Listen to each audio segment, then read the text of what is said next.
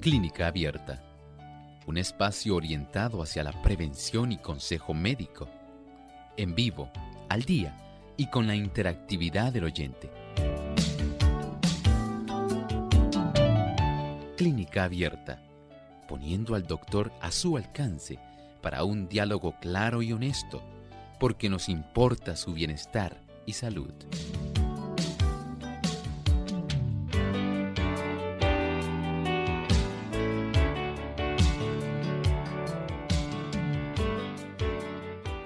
Es diferente a la celulitis periorbitaria, la cual es una infección de los párpados y de la piel que rodea el ojo. Hoy en Clínica Abierta vamos a estar hablando acerca de la celulitis orbitaria.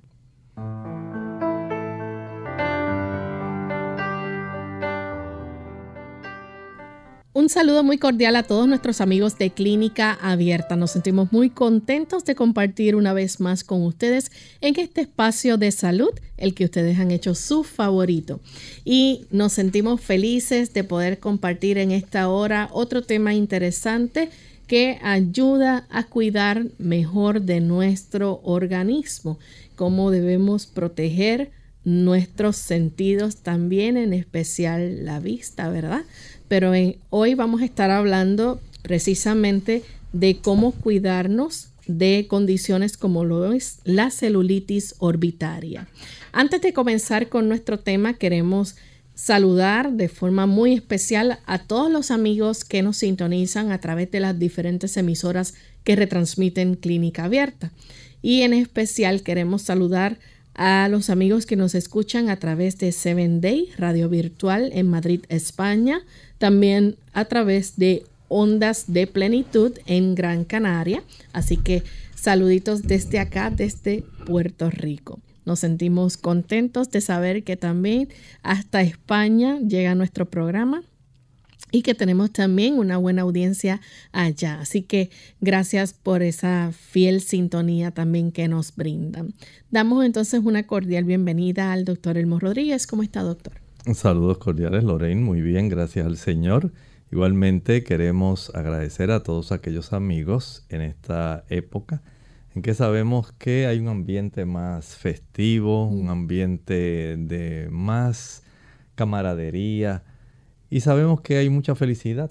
Así que estamos muy contentos de que ustedes estén con nosotros acompañándonos en este espacio de tiempo y en esta época especial, pues por supuesto todavía nos complace aún más. Así mismo es. Vamos entonces a escuchar el pensamiento saludable que usted nos trae en el día de hoy. Además de cuidar tu salud física, cuidamos tu salud mental. Este es el pensamiento saludable en clínica abierta.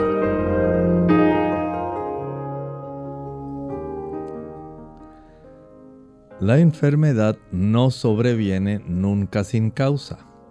Descuidando las leyes de la salud, se le prepara el camino y se la invita a venir. Muchos sufren las consecuencias de las transgresiones de sus padres. Si bien no son responsables de lo que éstos hicieron, es, sin embargo, su deber averiguar lo que son o no son las violaciones de las leyes de la salud. Deberían evitar aquellos malos hábitos de sus padres y por medio de una vida correcta ponerse en mejores condiciones.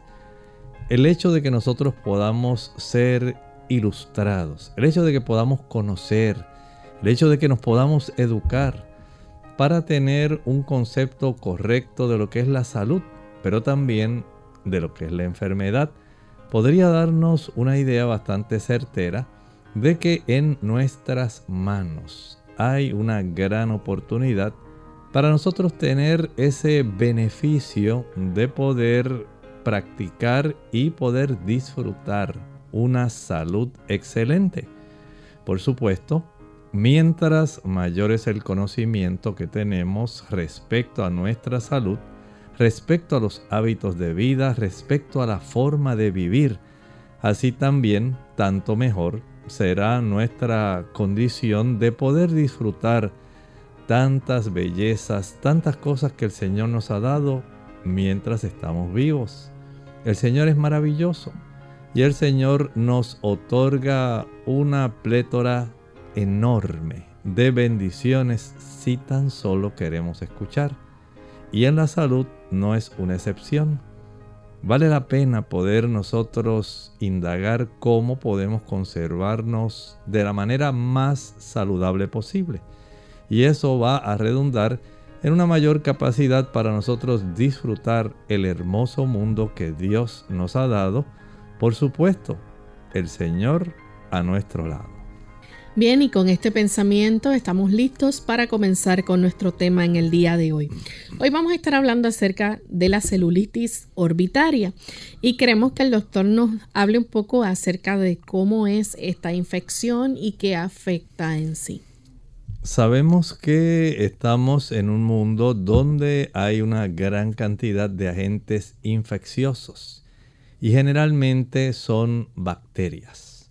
Las bacterias pueden estar en nuestro ambiente general a nuestro alrededor, pero particularmente es algo bastante preocupante cuando estas bacterias, por alguna razón que estaremos viendo más adelante, puede, por ejemplo, facilitar el que llegue a infectarnos la grasa y los músculos que están alrededor de nuestro ojo.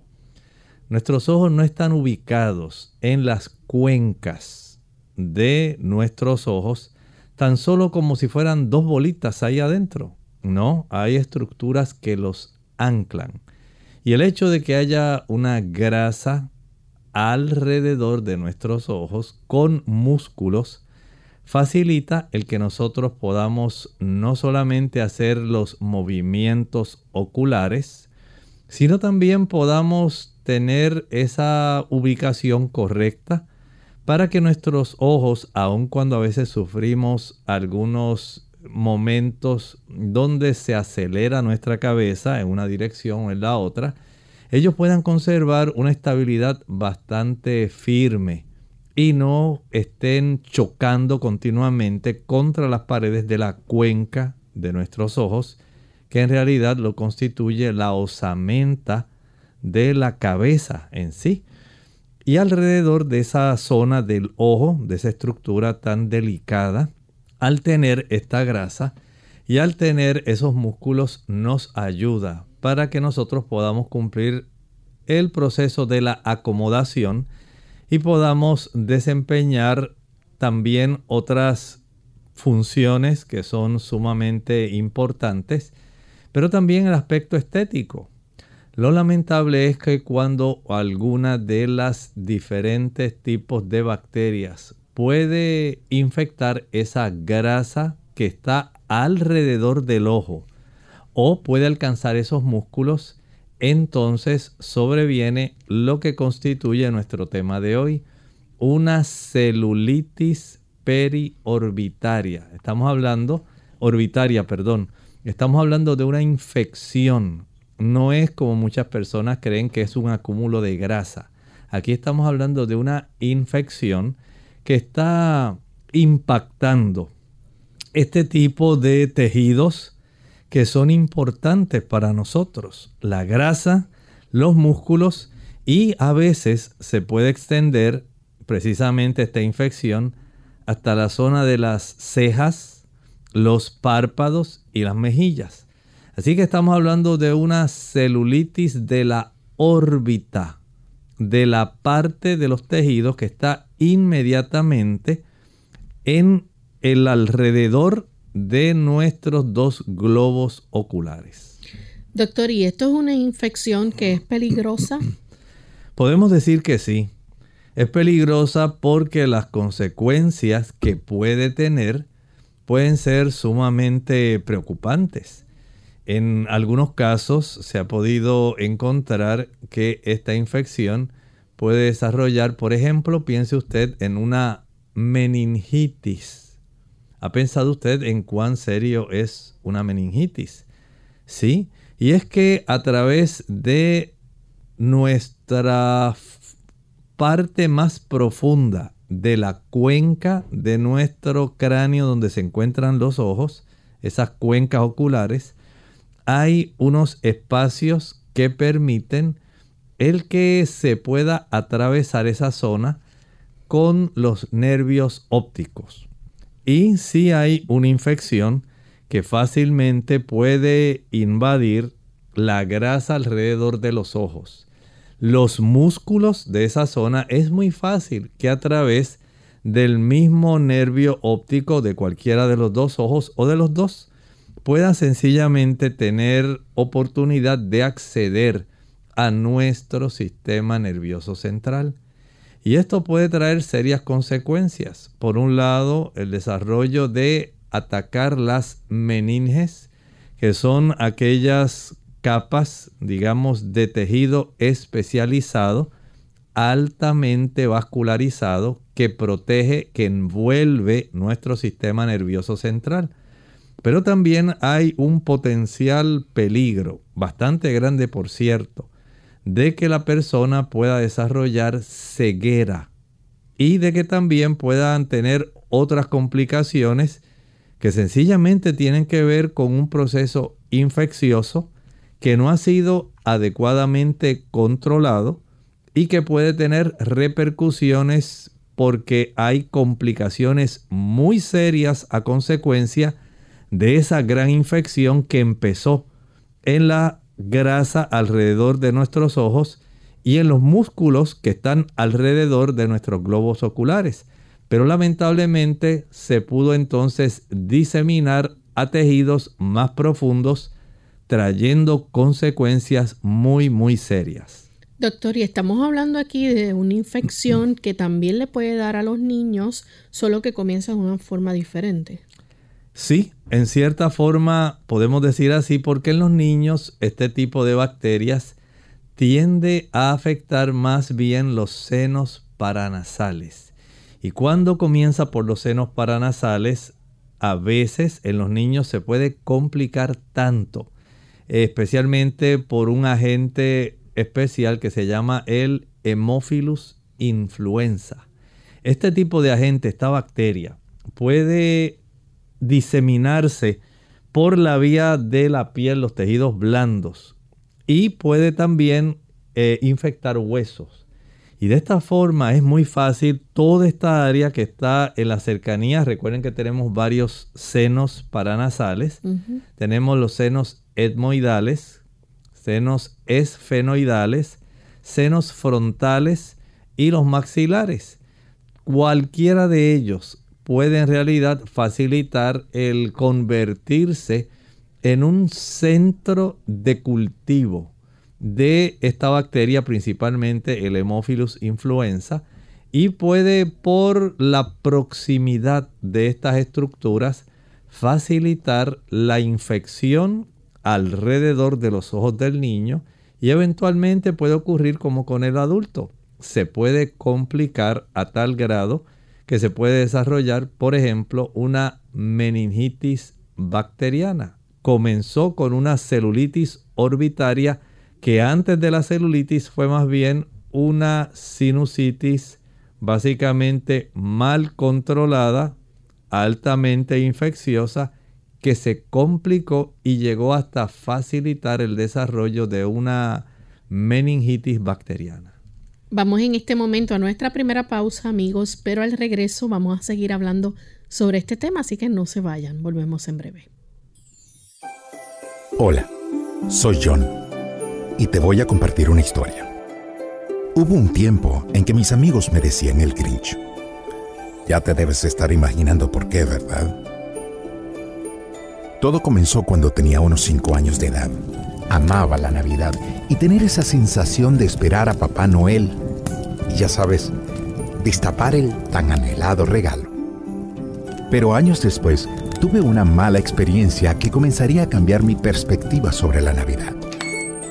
Descubrí que los regalos me los daba papá y no él. Fui creciendo y conmigo mi apatía frente a esta celebración. Mientras ellos se reunían a cenar, yo la pasaba en mi cuarto y en mi mundo. Tiempo más tarde, en mi juventud, sí me gustaba la celebración, pero lejos de casa y de la tradición del consumismo. A mis 30 años de edad, estaba muy ocupado de aquí para allá, trabajando mucho, y la Navidad para mí era una reunión social más, como las que tenía en mi trabajo. Pasaron los años, conocí a mi esposa, tuvimos dos hijos, y aún así mis pensamientos sobre la Navidad seguían siendo lo mismo. Decía yo, viene el tiempo donde la gente gastará su dinero sin sentido. Habrá más tráfico en las calles y el ruido en toda la ciudad será insoportable. Todo esto se mezclaba con mis pocas ganas de reunirme con personas que veo solo una vez al año. Gritaba dentro de mí, no le encuentro sentido a la Navidad. Pero un día, mientras miraba por la ventana y en medio de una fuerte lluvia, vi a un extraño que estaba en la calle. De repente apareció un vecino y lo invitó a pasar a su casa. Le dio abrigo y cenó con su familia. Después yo, un poco inquieto, me le acerqué y le pregunté, ¿qué te motivó a hacer todo esto? Y él me respondió, porque es Navidad y Jesús lo haría. A partir de ese día comencé a comprender que el verdadero significado de la Navidad es el amor. Amor que no solo se despoja de lo suyo, sino que se entrega hasta lo sumo. Amor que trajo un regalo a la humanidad llamado gracia y que tiene un valor incalculable. Amor que no solo se manifiesta en una época del año, sino que sigue haciendo eco hasta la eternidad. Amor que un día se hizo carne en un pesebre y que hoy quiere nacer en tu corazón. Celebremos la verdadera Navidad. Celebremos que Jesús nació. Celebremos que Él nos amó.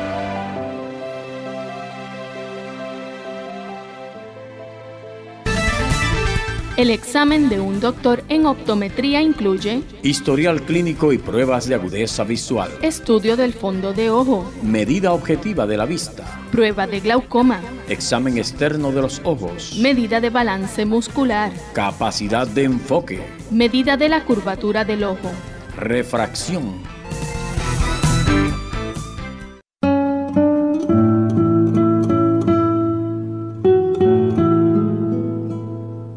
Resulta paradójico que a todo el mundo le atraiga la idea de vivir muchos años, pero a nadie le haga la menor gracia envejecer.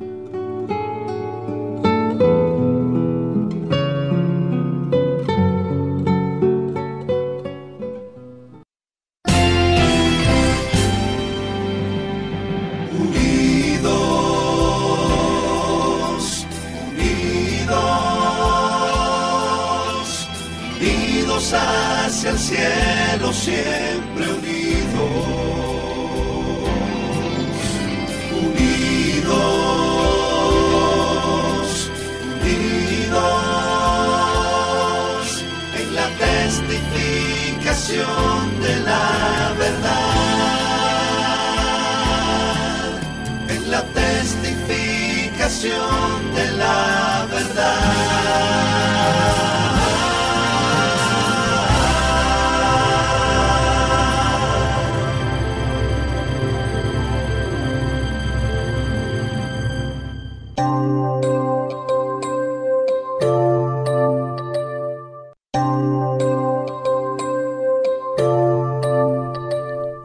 Ya estamos de vuelta en Clínica Abierta, amigos, y hoy estamos hablando acerca de la celulitis orbitaria.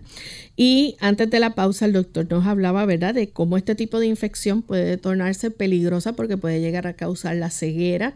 Eh, esta infección afecta los párpados, las cejas y puede llegar a afectar también la mejilla.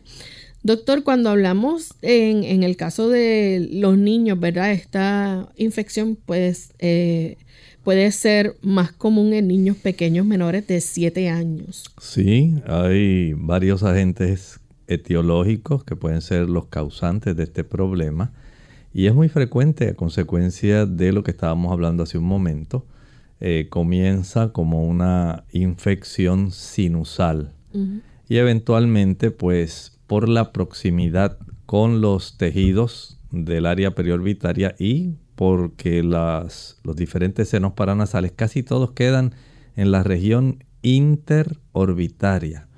Tenemos los etmoidales, efenoidales, maxilares, que nos quedan un poco más alejados, pero cerca también del área de la órbita. Y por supuesto tenemos los frontales. Así que tenemos básicamente cuatro tipos, etmoidales, esfenoidales, frontales y maxilares. Y son tan cercanos a la zona de la órbita de nuestros ojos que en los casos de los niños, pues todavía este asunto puede diseminarse más rápidamente. Por ejemplo, hay bacterias como el Hemophilus influenza, que es muy común que desarrolle esta situación. Actualmente no tanto, pero hay otros tres diferentes tipos de bacterias que sí pueden complicar esto. Por ejemplo, piense en el estafilococo dorado, Staphylococcus aureus.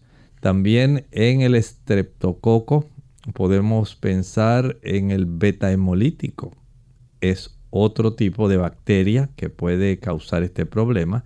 Y el estreptococo pneumoniae. Así que tenemos básicamente en los niños esos cuatro tipos. Hacemos hincapié en esto porque hay una mayor tendencia a que los niños sean los que más se compliquen con este tipo de situación.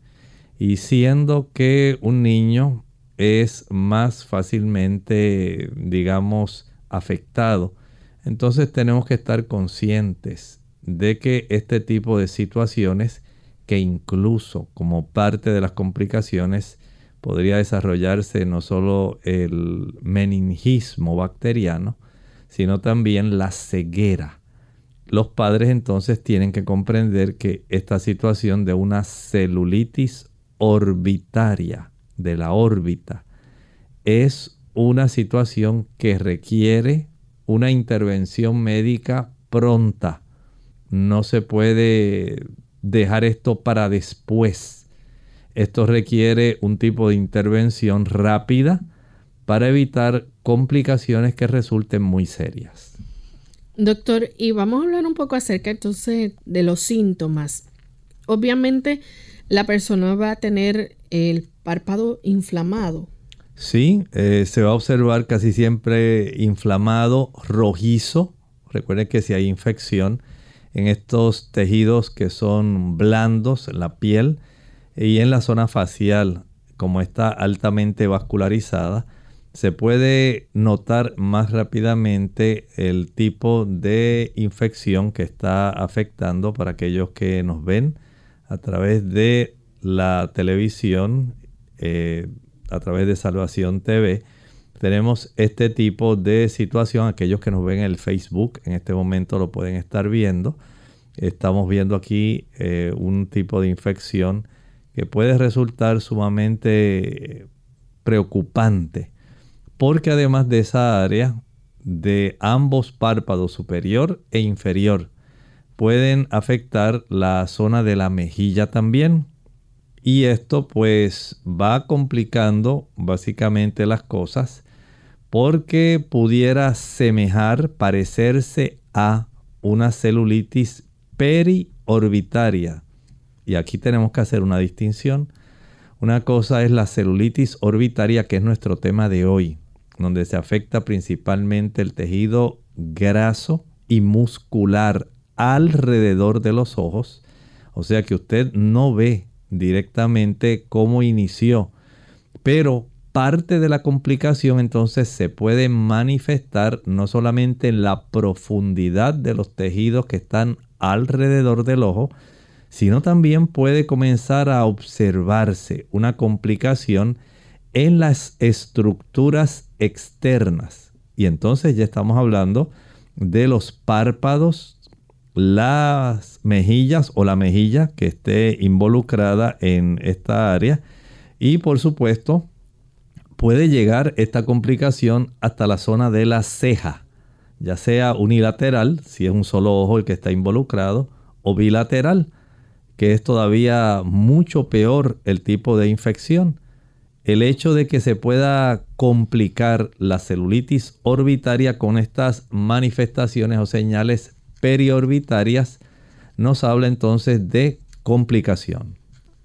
Doctor, y estamos hablando también de que la persona va a tener fiebre, va a, tener una serie de síntomas, ¿verdad? Porque es una infección lo que está experimentando. Sí, por ejemplo, el que se logre infectar esta región alrededor de los ojos y que se alcance a involucrar la grasa alrededor de los ojos, puede hacer que los tejidos que están inmediatamente por encima, que serían eh, los párpados en sí, comiencen a verse más hinchados y la persona pueda ver los ojos más saltones, más hacia afuera, como si se le quisieran salir.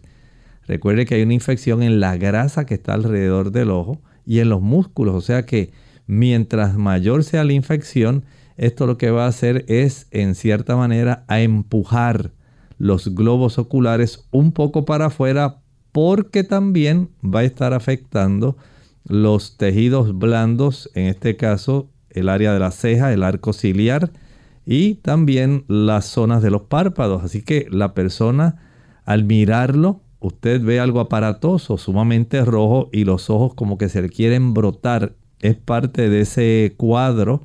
Y en la medida, Lorraine, en que este tipo de situación va poco a poco alcanzando regiones como el nervio óptico, si de un solo lado, o ambos nervios ópticos, pudiera entonces el niño referir que ya no ve adecuadamente, que está perdiendo la visión, que ya su visión no es sumamente nítida, sino que tenemos una visión que está sumamente perdida. La persona no alcanza a tener la oportunidad de observar que el asunto se vaya básicamente eliminando. Y desde ese ángulo, entonces la persona tiene una situación que es muy, muy preocupante. Piensen, por ejemplo, digamos en este caso, el que el niño pueda tener, digamos, más hacia la profundidad, va ahí, va poco a poco, poco a poco eh, introduciéndose, ya sea el estreptococo neumonía, el estreptococo beta hemolítico, el estafilococo dorado, el hemófilos influenza, sigan buscando y siguen los tejidos infectándose hacia atrás. Eso va a poner en riesgo la capacidad visual de la persona y va también a manifestarse en dolor en los ojos. Dolor en los ojos. Porque una vez se comienzan a alcanzar los músculos que están alrededor del ojo, entonces tenemos el problema de que cada vez que la persona mueve los ojos, digamos hacia arriba y hacia afuera, hacia arriba y hacia adentro, hacia arriba, hacia abajo, hacia los lados, básicamente la persona va a tener una gran dificultad. Recuerde que tenemos tres pares craneales que van a estar dominando tres diferentes músculos que van a facilitar que nosotros podamos tener eh, esos movimientos, el patético o troclear, el motor ocular común y el motor ocular externo. Son básicamente los músculos que van a estar los nervios que se van a afectar, pero ellos a su vez inervan, se encargan de el movimiento de nuestros ojos. Y cuando esta infección es tan grande, la persona en el proceso de mover sus ojos, que son inervados por estos nervios que mencioné, van a sentir dolor. O sea que por un lado puede haber ceguera, pero por otro también puede haber problemas en el momento de mover sus ojos porque hay una infección tan grande que los músculos que están precisamente dispuestos entre el globo ocular y la pared de la cuenca de la órbita en sí del ojo van a estar ahí atrapados, infectados, muy calientes, muy dolorosos. Bien amigos, Bien amigos, tenemos que hacer nuestra segunda pausa. Cuando regresemos vamos entonces a continuar con este interesante tema y ustedes pueden hacer sus preguntas. Ya volvemos. Una impresionante nube de gloria angelical iluminó las bendecidas colinas de Belén para luego escuchar la más linda melodía jamás percibida por oídos humanos, anunciando el evento que cambió al mundo os ha nacido hoy en la ciudad de David un Salvador que es Cristo el Señor. Gloria a Dios en las alturas y en la tierra paz, buena voluntad para con los hombres. A esas milenarias voces de ángeles se unen hoy las voces de la gran familia de Radio Sol para decirle a nuestra selecta audiencia que la paz y el amor de nuestro Señor y Salvador Jesucristo colme nuestros corazones y disfruten de unas felices Navidades y un venturoso año. ¡Felicidades!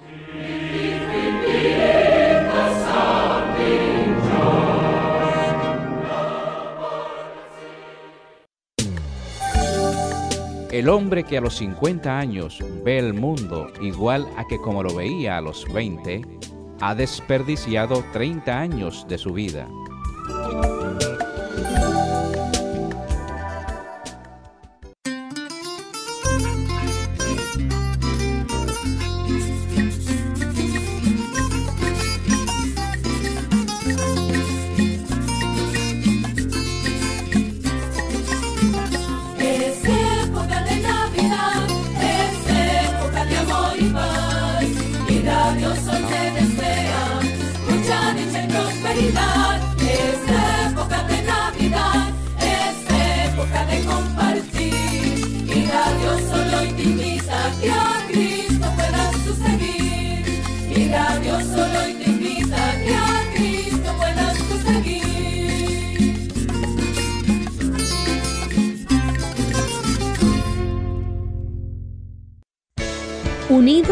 Un propósito, tu bienestar y salud.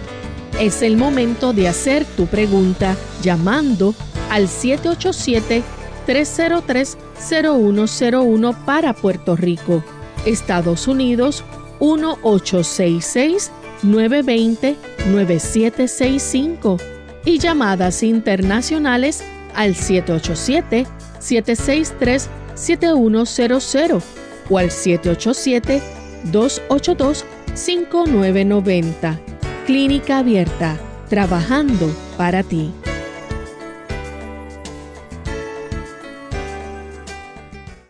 Clínica Abierta. Ya estamos de vuelta en Clínica Abierta, amigos, y continuamos con este interesante tema hoy de la celulitis orbitaria. Ya hemos hablado acerca de los síntomas que se presenta durante esta infección, pero hay unas pruebas y unos exámenes que se pueden llevar a cabo para diagnosticar lo que es entonces la celulitis orbitaria. Doctor, ¿se, ¿es necesario hacer un conteo sanguíneo? Sería muy adecuado. Recuerden que cuando hay infecciones, este tipo de examen, el conteo sanguíneo general, el contagio de células sanguíneas, ayuda al médico para saber, número uno, cuán severa es la infección. El médico va a observar la cantidad de células blancas. Si están por encima generalmente de la cifra que se considera normal.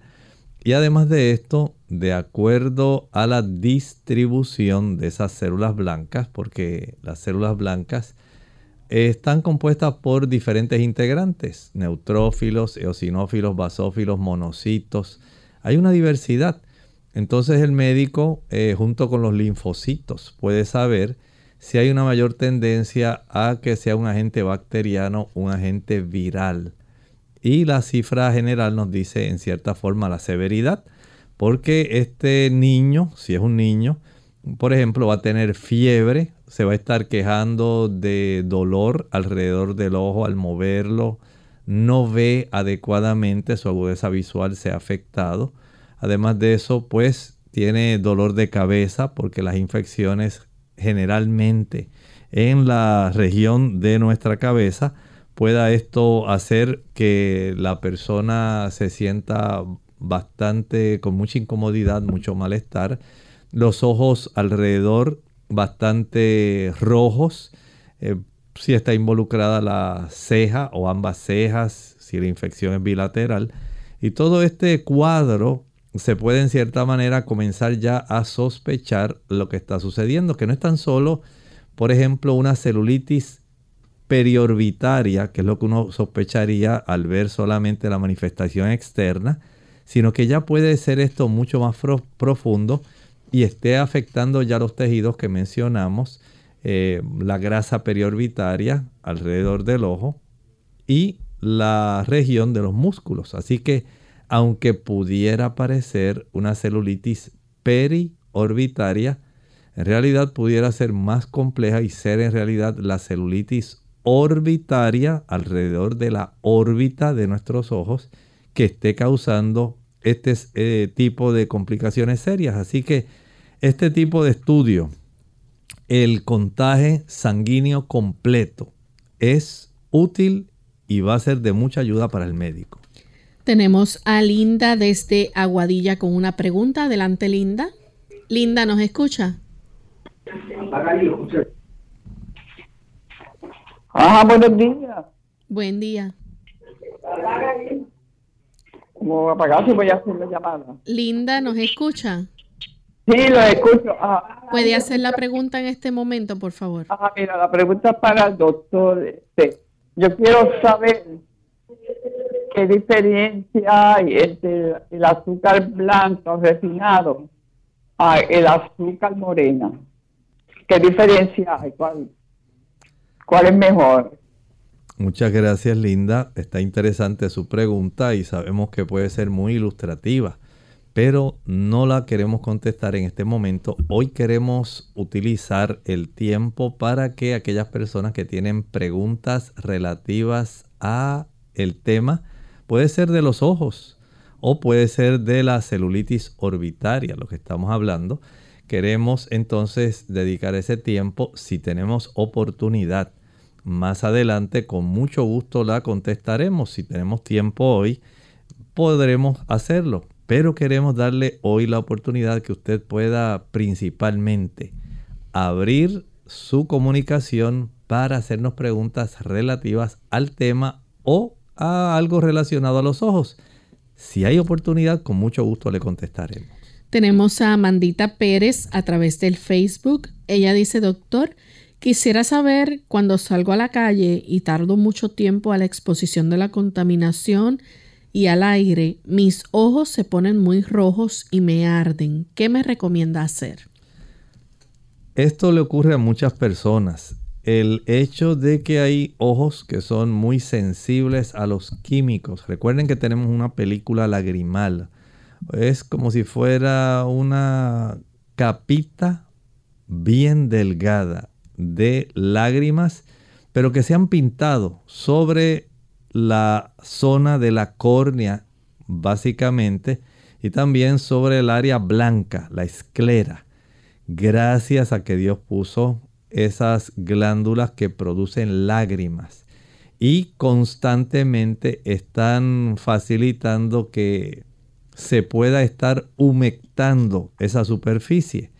Si esto es así, entonces esa película lagrimal puede facilitar en algunas personas el que se disuelvan algunas sustancias químicas que pueden estar en el ambiente, ya sea proveniente de árboles, provenientes de gramas, de diferentes tipos de, digamos, áreas vegetales, pero también de contaminación. En las ciudades donde hay mucha cantidad de automóviles, camiones. Hay una gran cantidad de químicos volátiles y esos químicos, al igual que áreas industriales, van a facilitar que los ojos se puedan irritar porque esa película lagrimal pues tiene procesos donde poco a poco se va evaporando y en lo que otra vez la persona parpadea pintando nuevamente con esa capa delgadita de lágrimas, puede esto facilitar que la persona entonces tenga esta situación que le irrite y la persona pues es más sensible porque algunas personas no producen suficiente cantidad de lágrimas como para lograr neutralizar los químicos que entran en contacto directo con esa capa de lágrimas. Y de esta manera la persona comienza a llorar, comienza a irritarse sus ojos. Eh, lo más sabio sería si no hay algún tipo de gotas oftálmicas que sean tipo colirio para ayudar a refrescar el ojo. La persona puede ir y con el agua de mejor calidad que pueda conseguir, puede lavarse sus ojos, agua que no esté contaminada, porque si no usted va a buscarse un gran problema y va a buscar una celulitis periorbitaria y orbitaria. Usted busque siempre si va a lavar sus ojitos la mejor calidad de agua que usted tenga disponible que no esté contaminada. Algunas personas eh, a veces pueden enjuagar sus ojos con plantas por ejemplo, hay una planta que se utiliza mucho, se llama la eufrasia. Esta planta ayuda para servir como un tipo de colirio lavado de ojos. Hay otras más como el lantén o llantén sirven. Otras personas utilizan, por ejemplo, la manzanilla. Pero en términos generales, si usted no dispone de alguno de estos productos, con ir a un lugar donde haya una llave de la cual usted pueda usar agua potable. Con esa agua usted puede lavar sus ojos y esto les refresca. A algunas personas eh, les gusta usar el agua que esté fresca, no solamente para tomar, sino también para lavar sus ojitos. Tenemos a Batista de Bayamón. Adelante, Batista, con la pregunta. Sí, buenos días. Buen día. Eh, yo hace un tiempo, hace como unos tres años, me operé de, eh, o sea, me removieron el, el esterillo, lo que se dice. Entonces, después de ahí, he, perdido un poquito de agudeza visual y literalmente a veces me duelen los ojos. Eh, le quería preguntar al doctor que debido a qué se, se, debe eso, si a la, a la, remoción de la, de la cirugía, a ver qué el doctor me, me contesta.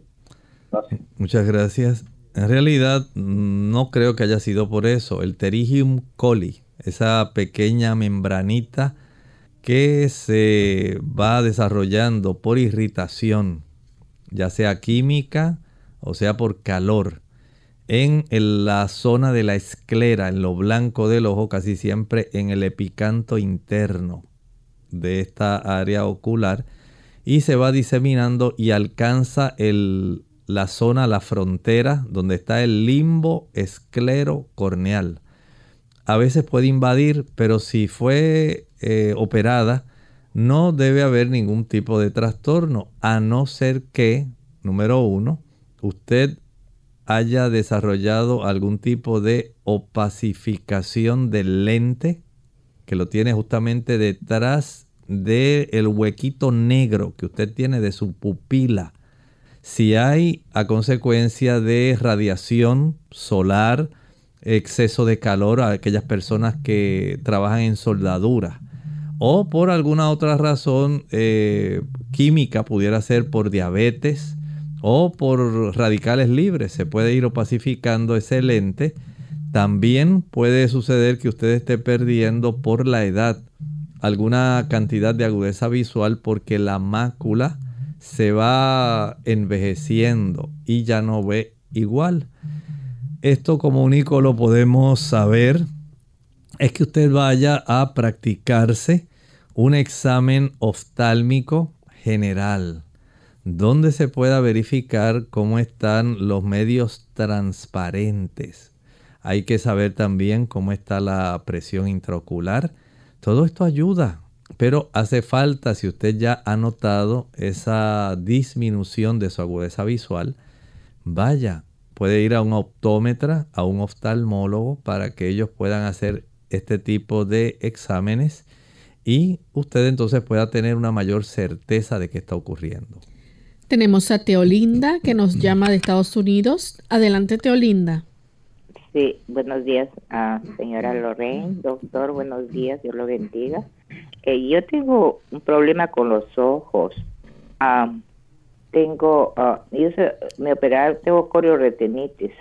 Bueno, a consecuencia de eso, por, por el lupus que tengo y, y entonces tengo, bueno, he perdido casi la visión del ojo de izquierdo. De derecho ya me operaron de catarata, tengo catarata en ambos ojos, pero me hicieron la operación y bueno, no veo igual con el ojo derecho.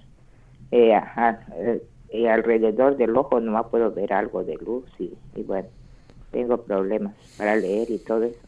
Pero eso no tanto me preocupa, pero eh, eh, voy a ver al, lado derecho izquierdo a ver cómo me queda en la próxima cirugía. Creo que, me puede ayudar.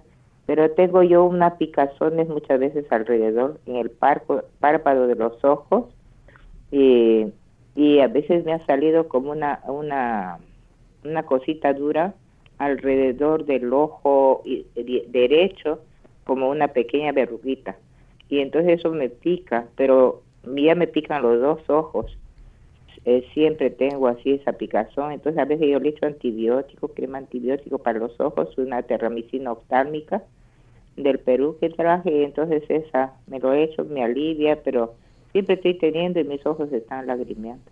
Entonces, tal vez con algo natural, algún té o no sé, algo me puede recomendar, doctor. Le escucho, por favor. Muchas gracias. Gracias.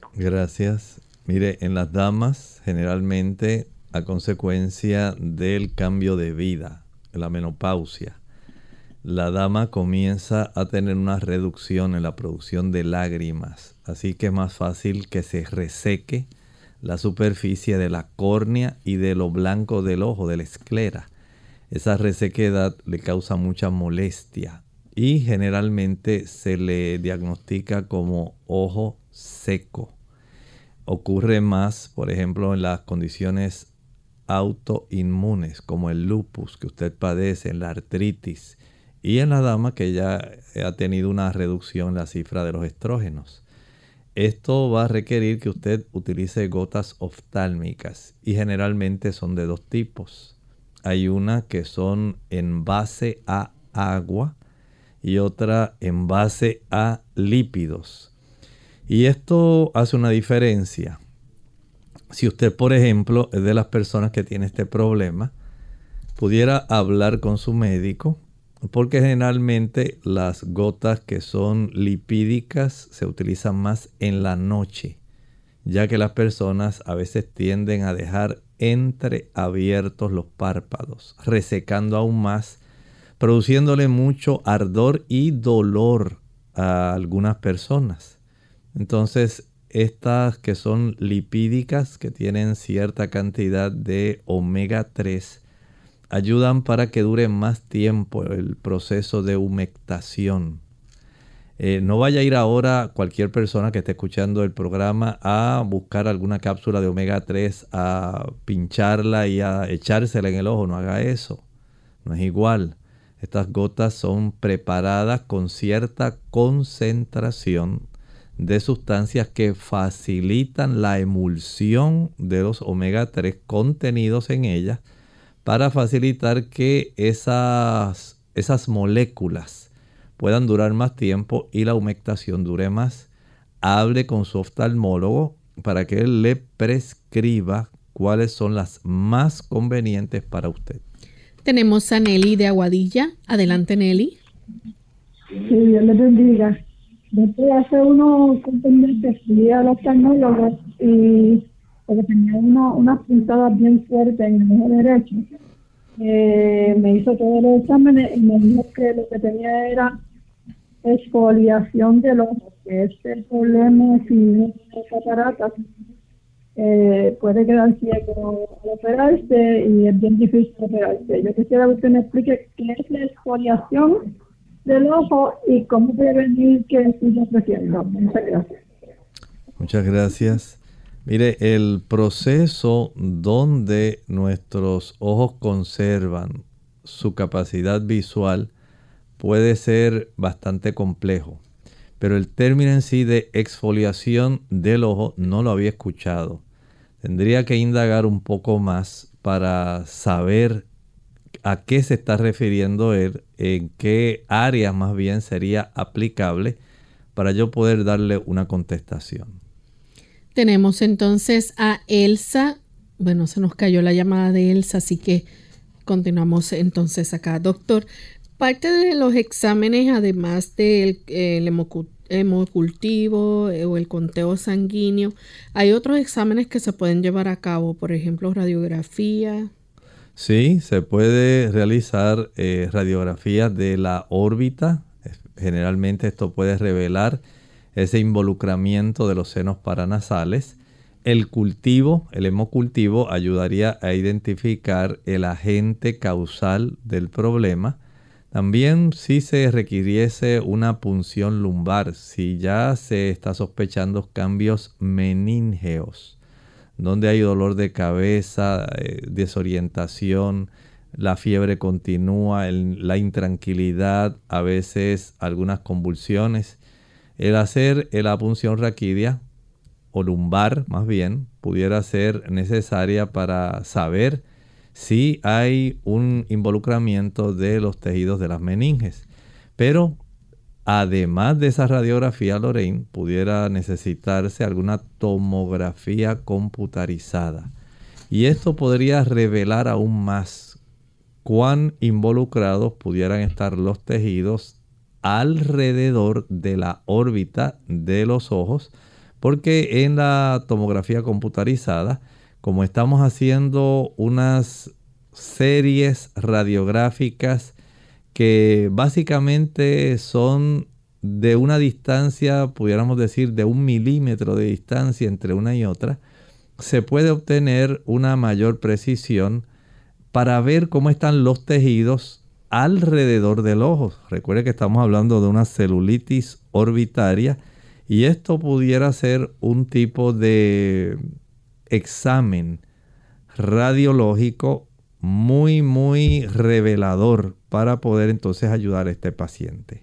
Tenemos otra consulta de María Isabel Acevedo. Dice, a través del Facebook, su hija tiene una condición en los ojos que se llama querotocones.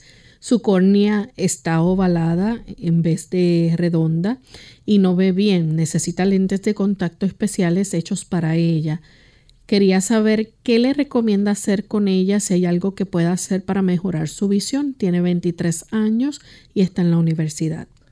Esta situación del queratocono, así se llama, básicamente la córnea, en lugar de ser básicamente de una manera eh, convexa, básicamente tenemos una córnea que está un poco más puntiaguda y eso trastorna la incidencia de los rayos para poder tener una buena visión.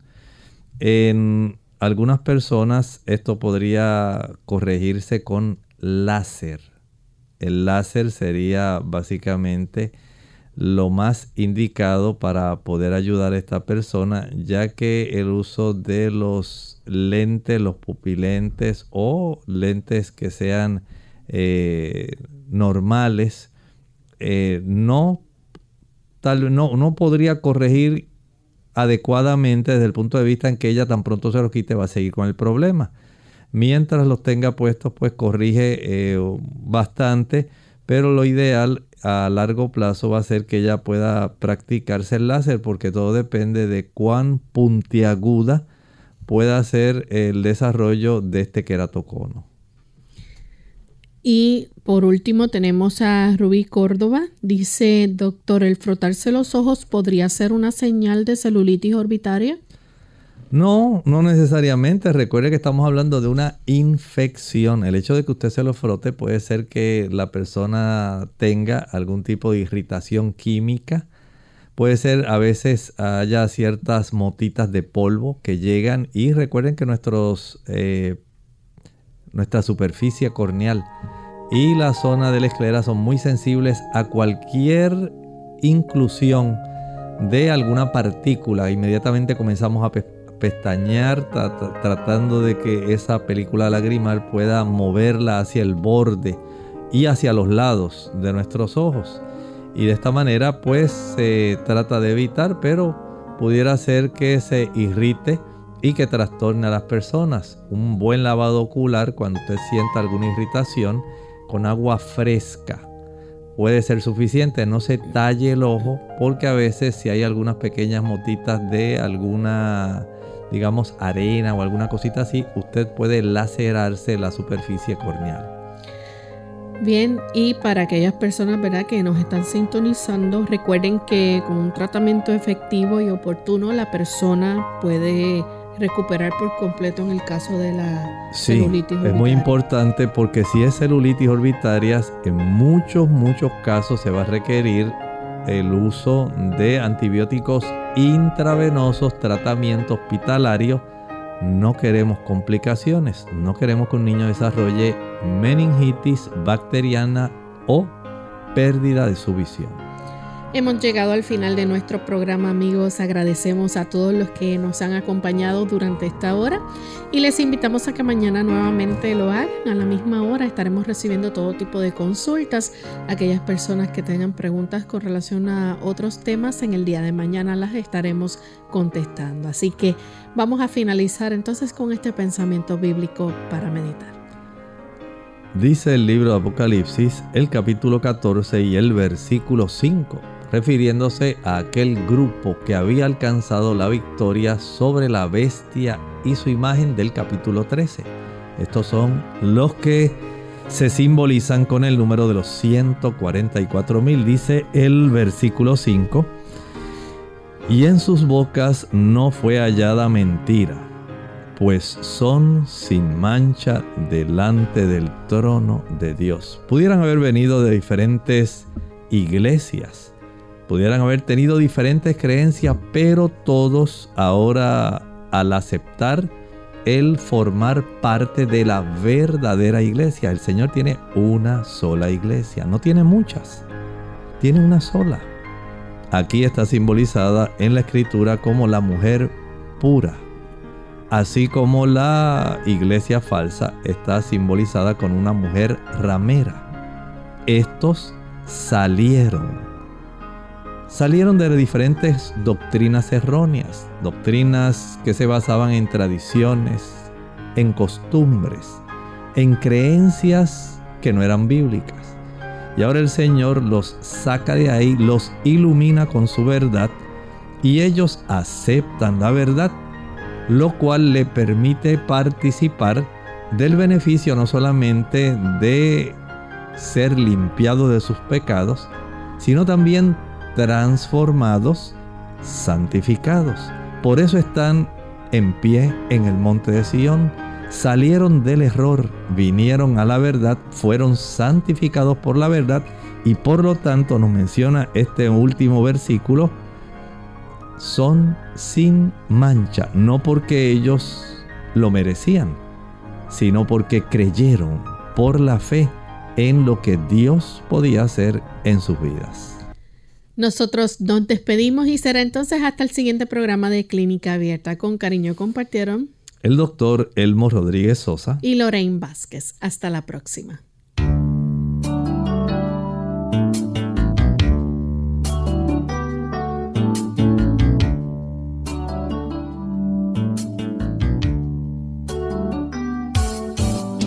Clínica Abierta.